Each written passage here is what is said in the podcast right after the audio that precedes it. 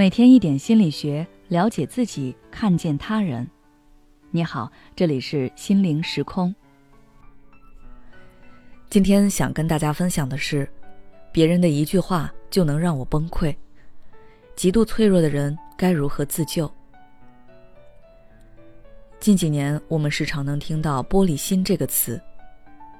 在很多人看来，玻璃心的人心理素质都比较差，这是一种很不好的特质。可作为一名心理咨询师，我看到的是另一个角度。他们的心像玻璃一样容易碎，那也意味着他们承受的痛苦是我们一般人难以想象的。在我的众多来访者中，就有这样一些人。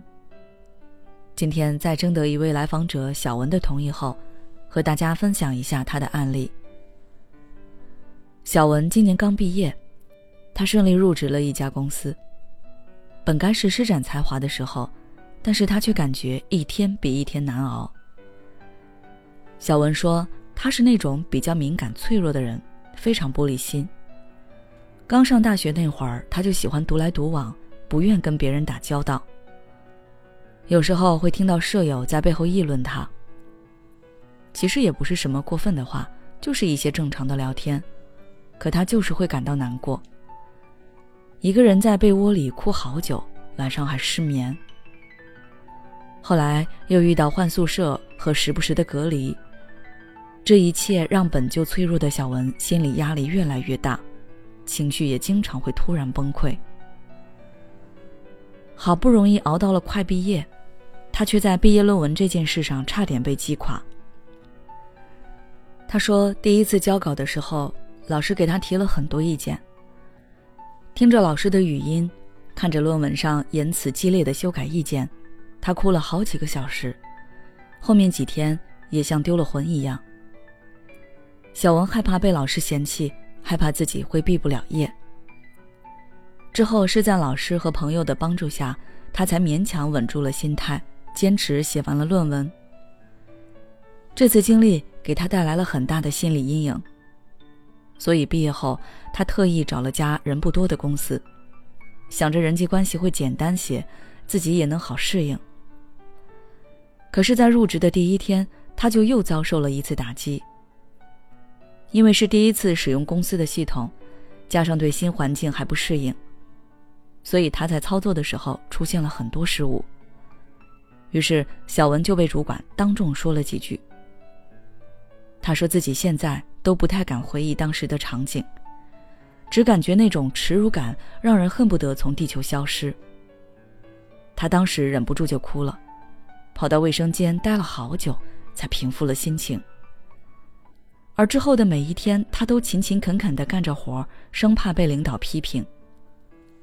小文说，那段时间他感觉自己就像一只担惊受怕的小兔子，外面有点风吹草动就会惊恐不已。身边有人说他这是矫情，是小题大做。小文也知道要坚强一些，可是就是控制不住。但他也意识到，再这样下去，自己迟早会崩溃。于是他找到了我。听完小文的讲述后，我问他：“你有想过自己这样是因为什么吗？”小文说：“他知道。”其实很大程度上是源于他常年被指责和否定。从小到大，只要他的想法或做法跟家人有一点点不一样，就会被批评。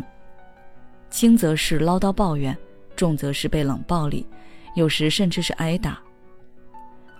在这样环境下长大的小文，当然就会战战兢兢。只要他感觉别人对他有一点不满，他就会情绪低落，或者用逃避。去面对一切。听了小文的答案后，我其实是有些惊讶的。在我过往的来访者中，很少会有像小文一样对自身问题认识的如此透彻。可正是因为这份透彻，让他在面对无法改变的现实时，更加的懊恼和自责。于是，为了帮助他尽快的摆脱这种困境，我在第一次咨询的结尾给出了一个办法。听上去可能很普通，就是写自我肯定日记。小文一开始觉得写了也没啥意义，感觉很幼稚，于是写了几天就不写了。等我问起的时候，他就找借口搪塞，后来干脆直接说没写。可是我没有指责，只是温和而坚定地告诉他一定要写，这很重要。很多人就是通过这件看起来并不起眼的小事发生重大改变的。出于对我的信任，小文开始认真对待这件事。我后面又帮助他重新调整了认知，还做了意向对话。就这样，小文对自己的认识越来越全面，也越来越认可他自己。慢慢的，他在面对别人的一些负面评价时，不会再那么惶恐不安。虽然情绪还是会有些波动，但能很快调整过来。我还记得最后一次咨询的时候，小文跟我说，他感觉自己现在有力量了，不像之前遇到事就很无助。现在的他相信自己可以处理好。看着仿佛重生一般的小文，我真的为他感到开心。没有人生来强大，这份淡定和坦然需要我们自己去磨练。好了，这段咨询经历就分享到这里。如果你也有类似的苦恼，不知道该怎么解决，那就来找我聊聊吧。只要关注我们的微信公众号“心灵时空”，后台回复“咨询”就可以了。给孩子最好的新年礼物，就是家长的正确引导和陪伴。十二月二十三号将有一场特邀主播的年度活动。只要点开我们的主页，在动态里面就可以看到这场直播的介绍了。为孩子规划最好的一年，欢迎大家预约收听。